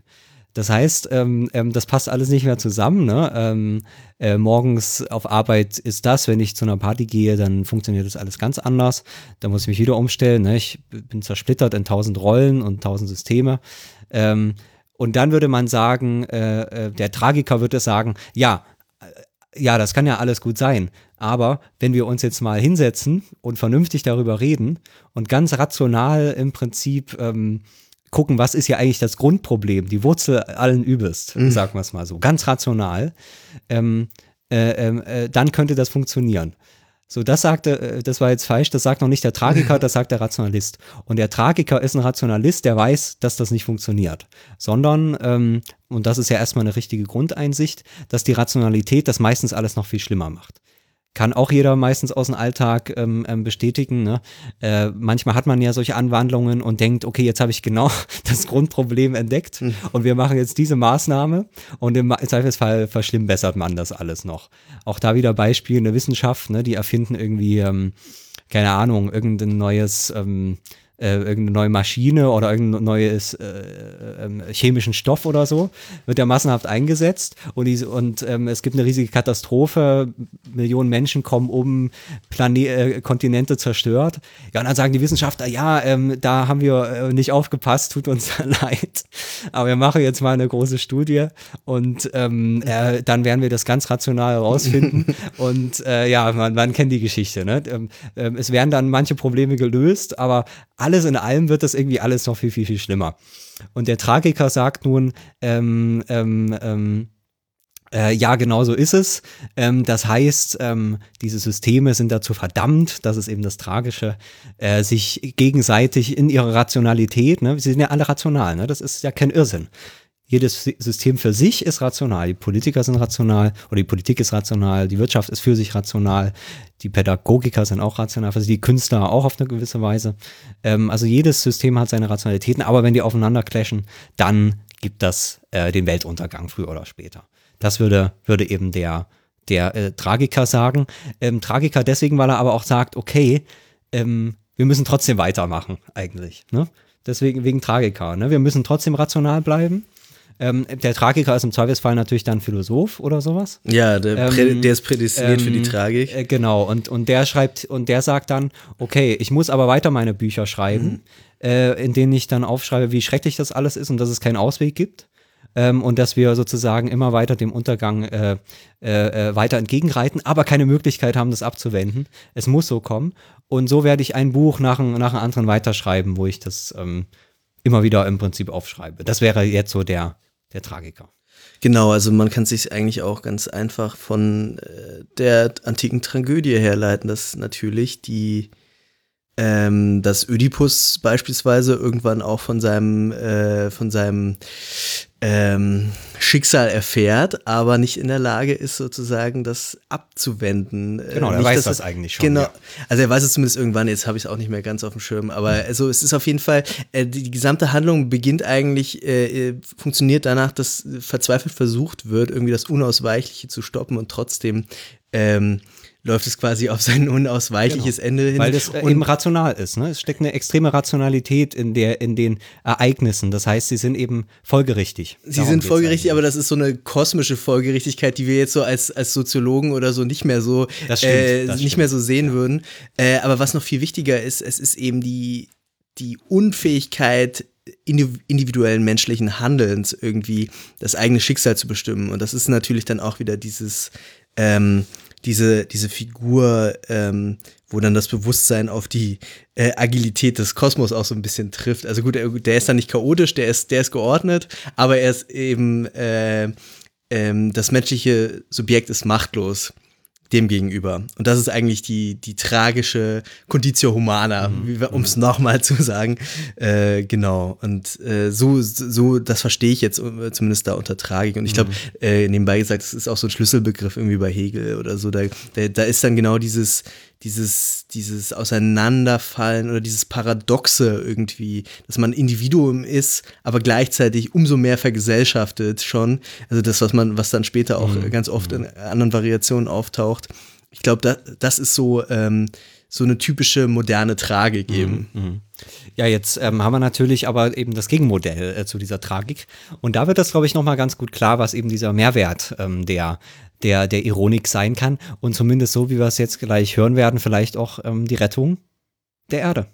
Ähm, und zwar schreibt der Wilke, ähm, dass diese Unvereinbarkeit der Systeme einen Spielraum für die Möglichkeit, ähm, also das sagt der Ironiker, einen äh, Spielraum für die Möglichkeit einer Akkordierung von Kontingenzen lässt, wenn erst einmal klar ist, dass dies nicht aus der Position einer höheren oder überlegenen Rationalität bewirkt werden kann, sondern allein aus der Reflexion der äußeren Distanz in einer inneren Distanz der Systeme zu sich selbst die ihnen die eigene ironische Positions eines Spielens mit ihren Kontingenzen erlaubt. Ähm, ja, da sind wir natürlich leider tief in, in systemtheoretischer Sprache drin, äh, die dann Upsi leider dupsi. immer ihre, ihre Spitzfindigkeiten hat. Ähm, aber eigentlich kann man es auch ganz, ganz einfach sagen. Ähm, wir haben das im Prinzip uns ja schon, schon äh, ähm, aus, der, aus der Romantik kommt, erarbeitet gerade. Genau. Ähm, dass, ähm, dass ich sozusagen nicht über, ähm, über, über diese ähm, über diese Anschauung, die ich mir eben machen kann, heraus kann. Ja. Ähm, das heißt, ähm, Ironie ist eben nichts, ähm, was dann, was dann außerhalb meiner steht, sondern was eine Reaktion ist, die aus meiner eigenen Einsicht kommt in die Tatsache, dass ich eben äh, nicht, nicht aus meiner eigenen Haut heraus kann. Ne? Ich bleibe eben ähm, äh, Mensch oder das äh, steckt natürlich bei, bei, bei, bei Wilke jetzt drin, das muss nicht nur Mensch sein, ne?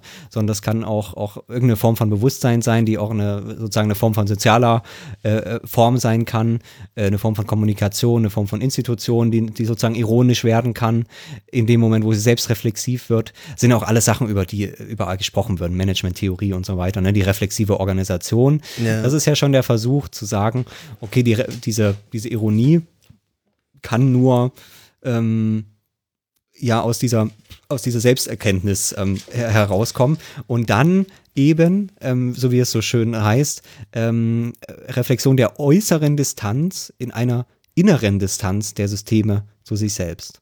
Das bedeutet wieder, also das, was ich gerade gesagt habe, ähm, dass, ähm, dass ich da nicht raus kann. Aber wenn ich eben ähm, diese innere Distanz entwickle und vielleicht irgendwie äh, ähm, ähm dadurch, dadurch versuchen kann, ähm, ähm, Einsicht sozusagen in die Notwendigkeit meiner Existenz äh, oder nicht Notwendigkeit, darum geht es ja eigentlich nicht Notwendigkeit meiner Existenz. Ja, Kontingenz, äh, genau. Kontingenz, genau.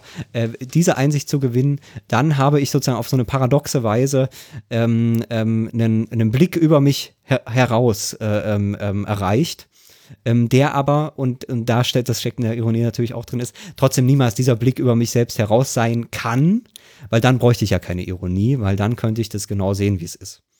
Ähm, Ja. Und so entwickelt man im Prinzip, ganz egal, ob man damit sozusagen als, ähm, als Mensch, als, als äh, jemand, der ethische äh, Botschaften empfangen kann und umsetzen kann, oder sozusagen in einem gesellschaftlichen Sinne äh, ähm, dann entwickelt man eine Form von Ironie, die, und das ist eben jetzt die große, sozusagen, ähm, ich würde nicht mal sagen Hoffnung, sondern, ähm, also Wilke hofft ja nicht darauf, dass das passiert, sondern er sagt, das ist die Möglichkeit, so, so könnte es funktionieren.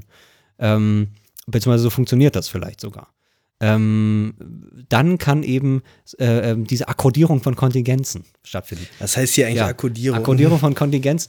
Da würde ich sagen, dass das geht natürlich ein bisschen auf die Planungsfrage rein. Ne? Die moderne Planungsidee war ja genau diese Rationalitätsfrage. Ähm, ich ich denke bei solchen Sachen immer an den Cybersyn. Kennst du den Cybersyn? Nee.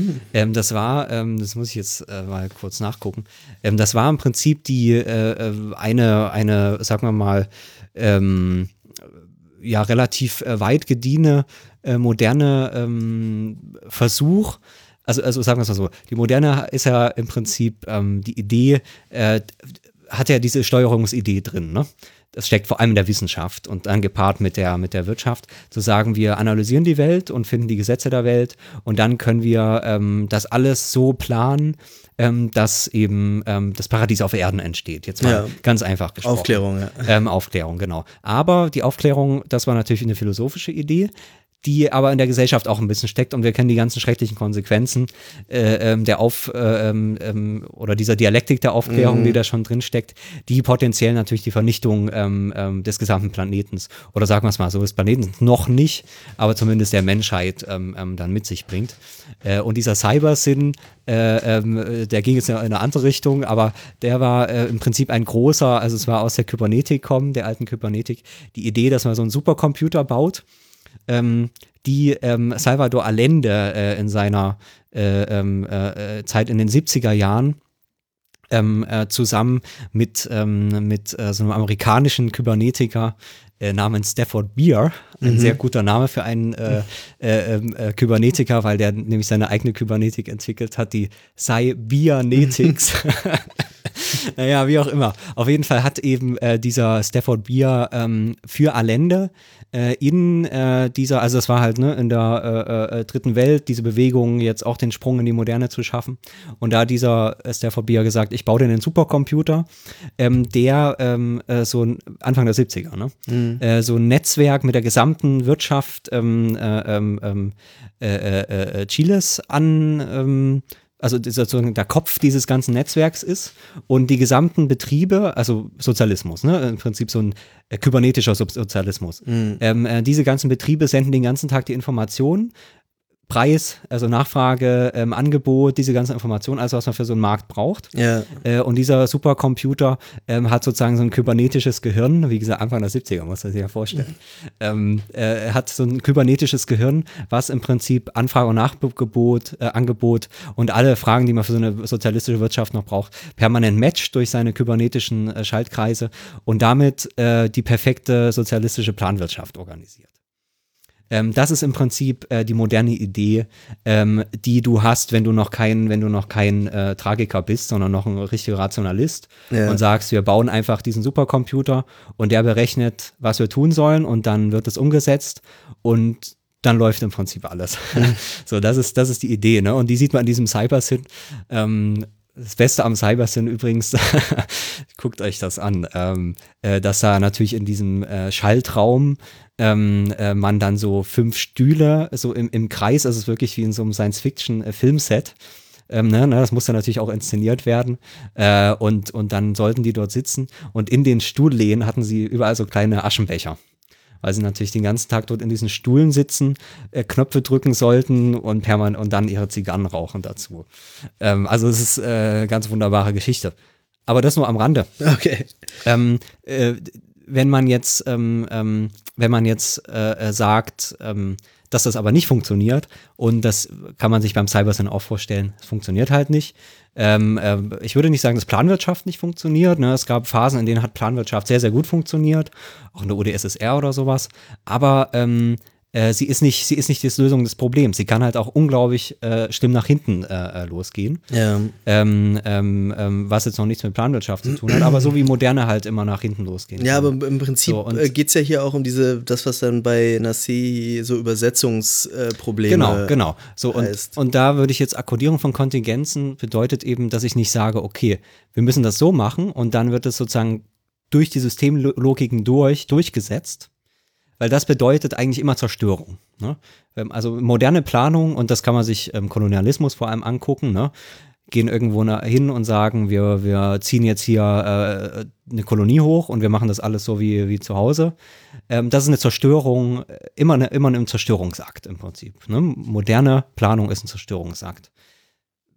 Das Gegenteil wäre jetzt eben diese Akkodierung von Kontingenzen, zu sagen, okay, ähm, wenn ich jetzt sage, meine Ordnung ist nicht die ultimative Ordnung, sondern ich habe verschiedene Ordnungen, verschiedene Symbolsysteme, wie auch immer man jetzt ähm, den Begriff äh, anwendet, äh, und schau mir an, wie die funktionieren. Äh, und gucke, wo sind, wo sind sozusagen die, äh, also wo sind so, so, ähm, na, wie, wie bei Zahnrädern, wo sind vielleicht so Verzahnungen, wo das, was ich, was ich möchte, was gut wäre, was vielleicht verhindert ähm, äh, Mord und Totschlag, wie kann ich das so arrangieren, dass ich sozusagen Synergien, sagen wir es mal so, zwischen diesen Systemen nutze, ähm, äh, sodass ich das in eine bestimmte Richtung lenken, lenken kann, ohne diese Zerstörungsakte. Ähm, das, ist, das ist im Prinzip die Akkodierung von Kontingenzen. Und Kontingenzen ist eben äh, deswegen Kontingenz, weil natürlich Einsicht, äh, die notwendige Einsicht ist, zu wissen, diese Systeme haben immer eine sehr große Offenheit. Es ist eben nicht, ähm, es ist nicht ähm, alles vorherbestimmt. Das heißt, ähm, ähm, sowohl die, wenn ich jetzt sage, okay, die Systeme, zum Beispiel Wissenschaft, Wirtschaft, die laufen alle äh, ins, ins, äh, in die Vernichtung. Dann kann ich sagen, okay, aber ich kann mir diese Systeme doch genau angucken. Diese Systeme haben sehr, sehr, sehr viele sehr komplizierte Voraussetzungen, die sich auch alle paar Jahrzehnte mal ändern, vielleicht sogar alle paar Jahre. Und äh, äh, das heißt, die, sie und, und, und, und unvorhergesehen in gewisser Weise. Das heißt, sie haben Offenheiten, sie haben eben Kontingenzen, sie sind nicht determiniert. Und wenn ich sage, okay, ich gucke mir verschiedene Systeme an und sehe, okay, das muss doch gar nicht so sein. Das war vielleicht vor zehn Jahren noch anders. Das ist ja meistens schon die erste Erkenntnis. Und es wird in fünf Jahren schon anders sein. Und es gibt gar keine Zwangsläufigkeit, dass es jetzt so oder so ist. Und wenn ich das dann noch matche mit einem anderen System und sage, okay, diese Voraussetzung für dieses eine System, die dieses eine System für das andere System erbringt, ähm, äh, ähm, ähm, äh, passt da irgendwie dazu, um, um in eine bestimmte Richtung zu gehen. Ähm, dann kann ich eben, wie er schreibt, Kontingenzen akkordieren. Klingt halt auch immer noch nach so einem schönen Wort für was, was, äh, was eigentlich eine extrem komplexes, fast undenkbares äh, Projekt von, äh, von, ja, ich will jetzt nicht sagen Steuerung, aber irgendwie ist es ja doch Steuerung, selbst wenn man, wenn man sozusagen die, das Verhältnis von solchen ähm, selbstbezüglichen äh, vor sich hinlaufenden, offenbar in deiner These auch expandierenden äh, Systemen hat. Ähm, aber das würde ich gar nicht sagen, dass das unmöglich ist. Also Für ich, so denke ein, es auch nicht, dass es also für unmöglich mich ist. so ein ich glaube Beispiel- ja auch ans so Politische. Ja, aber- also für mich ist, nee, aber für mich wäre das Beispiel für das Politische, so wie das, ähm, also ich würde nicht sagen, dass das ausschließlich eine Definition ist, aber das ist natürlich schon eine wichtige Definition. Äh, ähm, ähm, Atomausstieg. Ne, das war so eine, also Angela Merkel ist sozusagen die Künstlerin dieser Akkodierung von Kontingenzen. Ne, sie hat sozusagen ähm, auf eine sehr, ähm, ähm, ähm, wie haben wir es vorhin genannt, ähm, ähm, sehr selbstbeschränkende Weise, in, äh, ähm, ne? also man, man weiß ja aus dem Gespräch mit ihr, dass sie immer lange abwartet, sich erstmal alle Sachen anhört und dann aber sehr genau die Situation erkennt äh, und dann die richtigen Sachen zu den richtigen Leuten sagt. Das ist ja, deswegen ist sie ja so erfolgreich, wird zumindest berichtet von den Menschen, die, die sie sozusagen erlebt haben. Ähm, und ähm, das ist sozusagen ihre Intelligenz, ähm, diese verschiedenen äh, Kontingenzen zu sehen, ne? sich das, äh, die eine sagt das, die andere sagt das und dann und dann sagt sie, okay, ich will das. Und dann guckt sie, okay, ähm, ähm, die Kontingenz zwischen den verschiedenen Positionen, zwischen den Interessen ist vielleicht gerade so. Und dann war natürlich die Kontingenz ähm, ähm, beim Atomausstieg zu sagen, okay, ich muss diese, diesen Schockmoment, in dem diese Gesellschaft jetzt ist, ähm, also die Gesellschaft hat schon so gebrodelt, ne? Deutsche niemals große Energiefans, aber gegen die Industrie dieses Interesse durchzusetzen, äh, machen die Grünen seit 30 Jahren. Am Ende sind sie dann auch wieder irgendwie übergelaufen und so weiter. Ähm, aber eigentlich muss das passieren. Und, und das wird auch früher oder später passieren. Aber ähm, man musste diese Kontingenz nehmen der Gefühlslage dieser Nation. So, und in dem Moment, wenn du, wenn du weißt, okay, diese Gefühlslage der Nation ist ganz, ganz, ganz wichtig ähm, dafür, welchen politischen Rückhalt hast du. Und kannst du sozusagen eine sehr schwierige Entscheidung gegen eine extrem mächtige Industrie durchsetzen, dann brauchst du diese Public Opinion auf deiner Seite. Und deswegen musste sie, in dem Moment, wo, wo, wo dieses Atomkraftwerk explodiert ist, äh, ähm, äh, und die Deutschen wieder gemerkt haben, okay, das ist bei uns auch noch nicht lange her und früher oder später wird das bei uns auch passieren. Und diese, die, also das heißt eine, eine extreme Verengung der, der öffentlichen Meinung. Ähm, diese Kontingenz ähm, hat sie eben gesehen und dann gesagt, okay, jetzt wird das einfach mal durchgezogen.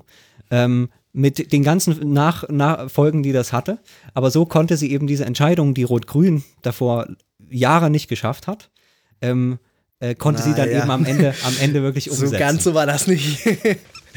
aber naja, also wir wollten nicht über die Details sprechen, aber ähm, äh, das ist für mich, das ist für mich das, ähm, das, das ist für mich so ein, so ein Idealbild dieser Akkodierung von Kontingenzen. Ja, ich weiß, Ähm, ich weiß nicht. Also da, das klingt auch da, da, da äh, das klang jetzt auch so, als wäre wär, gäbe es dann da doch noch so einen Prozess von, von einer, einer äh, geschichtlichen Notwendigkeit oder zumindest so einem, so einem sozialen Fortschritt wie eben die Überwindung der Atomkraft. Das musste jetzt kommen oder so.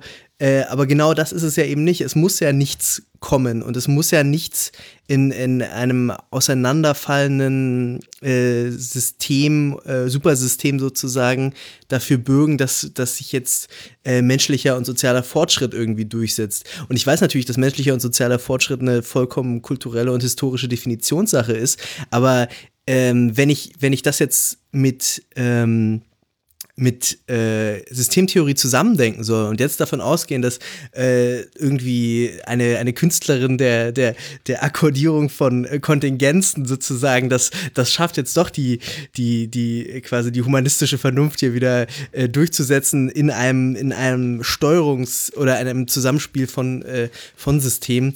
Das, das, ich weiß nicht, das finde ich, ist gar nicht mehr so im Geist der Systemtheorie. Ähm, das, das, also das ist ja, das ist ja eine, eine andere Frage. Also ob, ob jetzt irgendwas im Geistersystem Naja, ist aber wir oder müssen, nicht. wir das- müssen schon ernst, ja, ernst damit ähm, machen, was wir vorher eben behauptet Na, haben. Das, nee, nee, ich würde ja sagen, ich würde ja sagen, also wenn, wenn auch wie das Wilke schreibt, ne? wenn er sagt, äh, ähm, dass, ähm, dass der Ironiker, und deswegen, wie gesagt, steht dann, dann doch wieder die ethische Position drin, ähm, ähm, wenn der Ironiker ähm, er sagt, dass er eben dennoch für die wechselseitige Abstimmung einsteht. Ja. Ne? Einsteht ist ja dann auch wieder ein ganz wichtiger Begriff. Ne? Der Ironiker sagt eben, ja, das ist eigentlich darauf programmiert, äh, äh, in die totale Apokalypse zu reiten. Aber ich werde eben trotzdem nicht daran glauben. und ich werde dafür einstehen, dass wir das trotzdem abstimmen. Ach, jetzt So, ist dann- der Ironiker der, der eigentliche ähm, menschenfreundliche Optimist sozusagen. Genau, der menschenfreundliche Und der Optimist. Tragiker ist eigentlich ähm, der, der Arsch, Genau. der Das schon alle der, aufgegeben das ist hat. Der, das, genau, genau. Der auf seine Rationalität besteht, wissend, dass diese Rationalität in den Untergang führen wird. Und der Ironiker sagt eben, wir dürfen nicht mehr auf dieser, auf dieser das habe ich ja ganz Rationalität. anders verstanden. Wirklich? ja, aber okay. also, nee, so, also das- so, also so würde ich es eben, eben ähm, ähm, ähm, verstehen.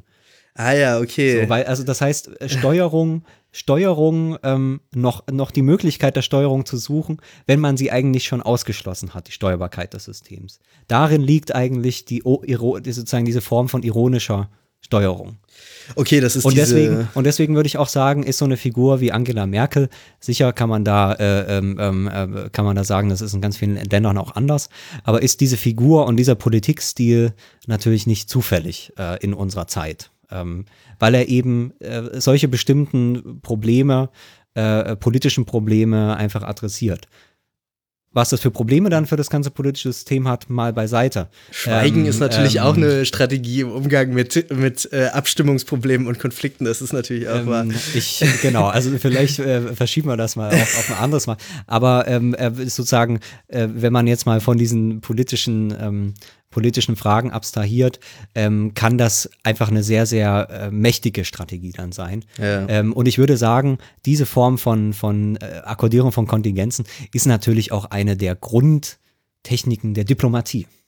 Ne, diplomatisches Geschick Ja. spielt ja genau damit, zu wissen, ähm, wer wie gerade wie tickt, äh, wo vielleicht manche Leute gerade unsicher sind, was sie denken sollen, und dann zu wissen, okay, was erzähle ich wem zu welchem Zeitpunkt, dass dann sozusagen über Umwege, über Akkordierung von Kontingenzen, das rauskommt, was ich möchte, ohne dass ich ähm, hier irgendjemanden umlegen muss oder irgendein Land überfallen muss oder ähm, was auch immer machen muss. So, das ist, das ist dann sozusagen die Klugheit ähm, ähm, der Diplomatie. Ähm, jetzt ist natürlich die Frage, reicht das immer oder braucht man dann nicht doch ab, ab und zu mal Gewalt ähm, oder eine Revolution oder was auch immer? Aber ja, Aber zuletzt, was, was machen wir jetzt mit der Ironie? Also, die, wir sind irgendwie dazu gezwungen, wir, wir sind jetzt äh, einsichtig geworden, dass auf, aus, aufgrund von unterschiedlichen Problemlagen, offenbar und auch aus ganz unterschiedlichen Argumentationen heraus, wir doch einigen Grund zur Ironie haben.